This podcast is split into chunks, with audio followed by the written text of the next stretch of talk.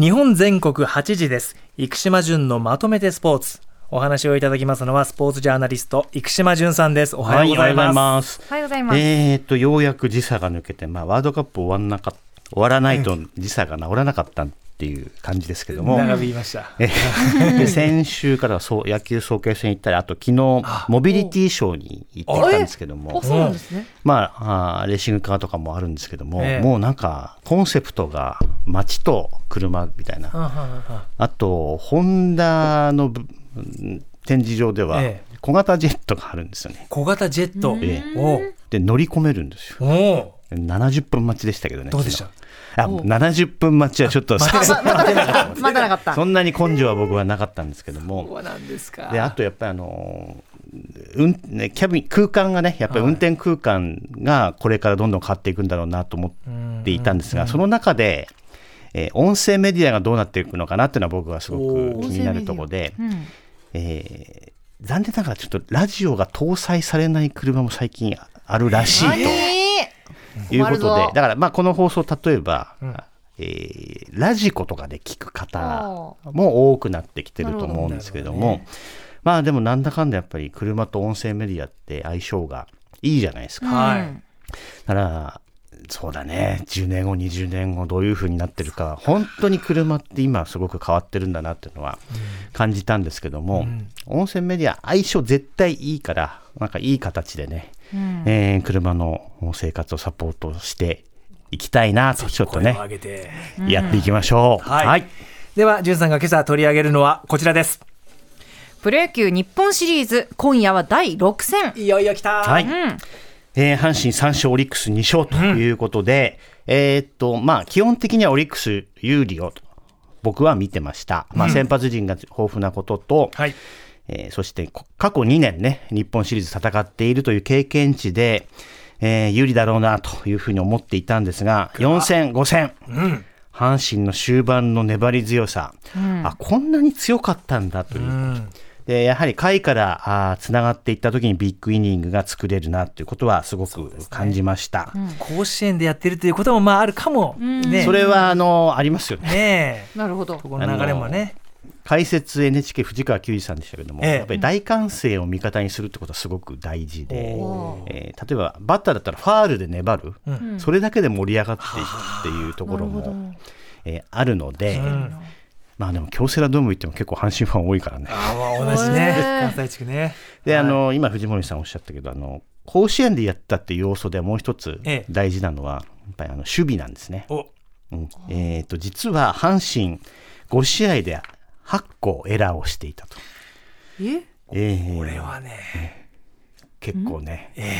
であの3戦1個3戦4戦1個ずつで5戦目3つエラーをしててしかもダブルエラーがあって2点目を取られたんですね長いに、あこれは今日阪神もう厳しいなと思っていたところが、まあ、逆転したから本当力があるんだけれども、えー、とオリックスも、えー4戦目3つ5戦目2つだったんですね、やっぱり土のグラウンドは難しいんだよね。ああなるほどね。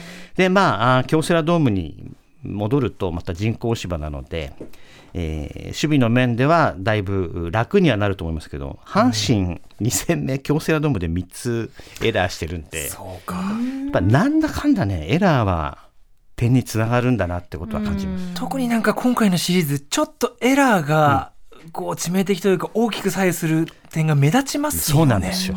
だから今日もやっぱりうん。守備は、そうですか。特に内野守備うん。は大切だなというふうには思いますね。ねこれ選手たちも皆さん分かってるでしょうから。分かっててもね、ねあの阪神の森下が掴み損ねて2点目を与えちゃったんですね、5戦目、ええプロでも焦るんだなっていうのをすごく感じたし、でもその後森下はタイムリーを打って。自分で挽回して。うん。いやーまあヒーローの、うん、まあなんかスターになる素養があるなと思いましたけども、ただ、まあ、阪神3勝とはいえええ。ーオリックスは今日山本由伸ですし、今日まあ勝てば明日は宮城なんですよね、おそらくね。えうん。まあ、これで五分でしょうね。なるほど。なるほどえーでもあの阪神の村上、先週素晴らしいピッチングしたので、第一戦はいうんえー山本対村上のこの投げ合いというのに期待したいのと、まあ、山本由伸、これが日本での最後の登板になる可能性は、そうだ、極めて高いのではないかと。メジャー挑戦ではないかと。ねなんかもうボストンのメディアとか読んでたら、はい。来てくれれば勝てるかもしれないみたいなこと書いてありましたね。え期待が高い。お金の用意はあるみたいな。金ならあるぞって金ならずみたいないう状況になってましたんで、ただまあ山本ね先週先週は7失点ということだったので、第一戦ですね。はい、うんえー名誉挽回といきたいというところでしょうから、うんさあは阪神対山本由伸の、うんこれをね、えーマッチアップ楽しみにしたいと思いま。ですすね。さあ続いてはこちら。ラグリラグビーワールドカップが閉幕決勝戦を振り返りなんか日曜の早朝だったんですよね。だいぶ前のことも。ねえ。すね。今日来てますね。あのこれ。ジョンさんオールブラックス。オールブラックス。オールブラックスのあのこれパリで買ったんですけど、なんかあのいくらなんだろうなと思ってあの要はあのクレジットカードの請求が来ない限り日本円でいくらかがわからないのでとっても怖いなっていうああまだわからない。日本だったら数千円なんですけどね、ええちょっとそれが今ビビってるところなんですけども。ど、えー南アフリカ対ニュージーランド、まあ、前半にねニュージーランドのキャプテンレッドカード出ちゃったりして、ん。すごい重たい決勝になりましたけれども、はい。まあ歴史の積み重ねがあの、まあ、名勝負を生んだのかなというふうにはあ思いました。で南アフリカはうん準々決勝以降全部1点差勝ちだったんですよね、はい。3試合とも。これちょっと、すごいことだなと思うんですけども、あびっくりしたのは9番10番は、はい。えー準々決勝準決勝は控えだったんですよ。うん。で決勝は80分間戦ったんですね。つまり決勝で80分戦うためにプレー時間をセーブしてたんですよね。負けるリスクを背負ってそういう選手起用をした南アフリカの首脳陣の胆力にもうちょっとこれは僕は脱帽しましたね。なるほどね。そういったことは日本はまだできないんですよね。まず層を厚くするところから。そこなんですこれも大変ですよね。なんかあのニュージーランドあ南アフリカは6番7番8番だけで多分代表に近い人は30人ぐらいいるんですよ。それうわ2、30人いると思うな。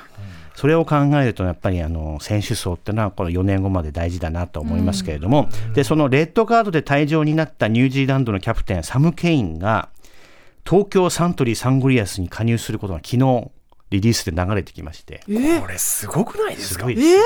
びっくりです。日本に来る？にええそうなんですか？あでも、あの決勝で戦ってた人たち、は十数人日本でプレーするんですよ。いやー、すごい。いそうなんですかお金あるなといやいや、お金本当あるな思いつつ、ええ円安でかなり大変だっていうのはチーム側からは聞きます。そうですよそうなんですね。えーであのちょっとイングランドのリーグの方があのチームが破綻し経営破綻したりとかしていてどちらかというと南半球中心だったのは今今度の、うん今度のリーグワンからはウェールズの選手とかも来るようになったので、まあ、非常にあの充実したあリーグワンになるのではないかなとお期待しております。えー12月9日開幕でございます。はい。続いてはこちら。明日は全日本大学駅伝見どころは？はい、この後お名古屋に移動しまして、えー取材に入ります。忙しいえー、と大学生三大駅伝1戦目は、まあ、あー出雲駅伝は駒澤大学が優勝したわけですけれども、まあやはり駒澤が有利でしょう、ね。ただあー昨日オーダー表が発表されまして、えー注目していただきたいのは中央大学、え1区に吉井俊介2区にえー中野そして3区にお兄ちゃんの吉井大和と。これあの、頭3人並べてきた感じで、おそらく3区までに駒澤を揺さぶって、うんその後逃げ切るっていう作戦なのでなるほど。3区終了時点で1分以上離してたいんでしょうね。うんプレッシャーえをかけてワンチャンス。そうなんです。うんで、えー揺さぶりをかけると思いますが駒澤はまあ逃がさないぞというふうに思いますので、はい。えー明日8時10分スタートなので、うんちょっと早起きした方が駅伝ファンの皆さんは楽しめるかなというふうに思います。ちょうど今ぐらいですね。8時10あそうだ分に今はいありました。あ本当本当。で、えーまあ駒澤中央などなど、うん、出場しますけども、僕があの最近箱根駅伝に見せられてという本を角川新書から出版いたしまして、はいはいえーこちらの本を3名の方にプレゼントはいしたいと思います。そうなんさんの本が欲しいという方はですね、メールの件名に生島じゅんさんの本希望と書いていただきまして、本文の方にお名前、住所、これ必ず書いてください。そしてメールで送ってください。はい宛先です。まとめてアットマーク tbs.co.jp まとめてアットマーク tbs.co.jp です。締め切りは10日金曜日到着分までとなります。当選者の発表は発送をもって返させていただきます。今お手元にありますけど、はいじゅんさんどんな内容ですか？えっと、僕、箱根駅伝に最初に触れたのは、はい1977年、小学校の時に、瀬古さんが大学1年生です、早稲田の。そこで、あの、ラジオで聞き始めて、ええはい。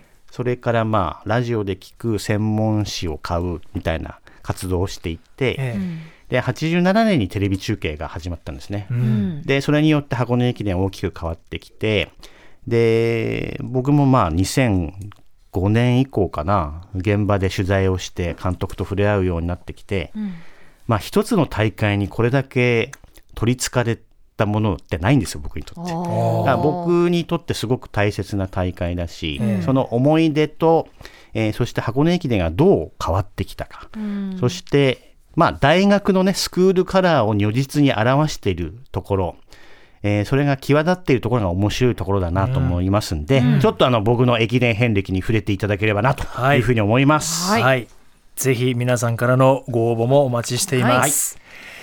えー日本全国8位です。生島淳のまとめてスポーツのコーナーでした。淳さんありがとうございました。ありがとうござい来週もよろしくお願いします。